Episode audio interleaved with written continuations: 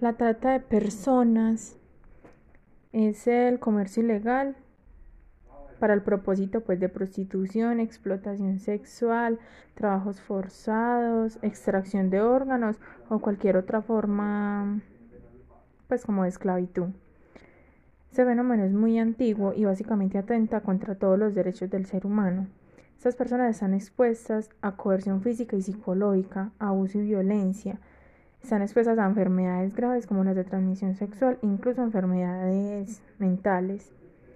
Eh, muchas de las víctimas que logran pues como escapar y volver a la casa tienen problemas de reintegración. Eh, la trata de personas no es solo para explotación sexual, también hay casos de explotación laboral y de robo de órganos. Se habla de esclavitud en estos casos de trata de personas porque se viola lo que es la libertad, la dignidad y la identidad de la persona.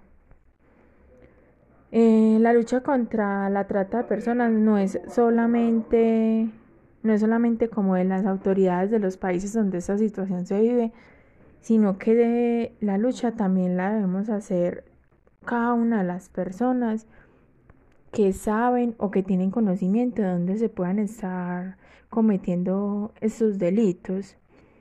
Eh, ¿A qué voy? En, la, en el robo de órganos, cuando secuestran de pronto una persona, la engañan así y tienen robo de órganos, es evidente que hay médicos especialistas trabajando en eso para poder sacar un órgano bien y poderlo vender.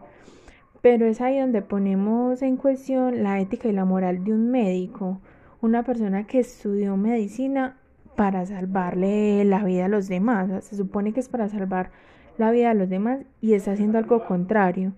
Ahí su ética y su moral, pues en realidad está siendo antiético, está haciendo todo lo contrario eh, a lo que debía hacer. Eh, otra parte donde podemos ver que las, las personas fallan con su ética y su moral es cuando tienen conocimiento de lo que está pasando de cuando se violentan todos esos derechos humanos, todo lo que pasa con estas personas y nadie hace nada. Al contrario, es como si se unieran las, las niñas que están de pronto en prostitución y los hombres van y las buscan. Muchas veces ellos saben que son niñas menores de edad que están secuestradas y no hacen absolutamente nada.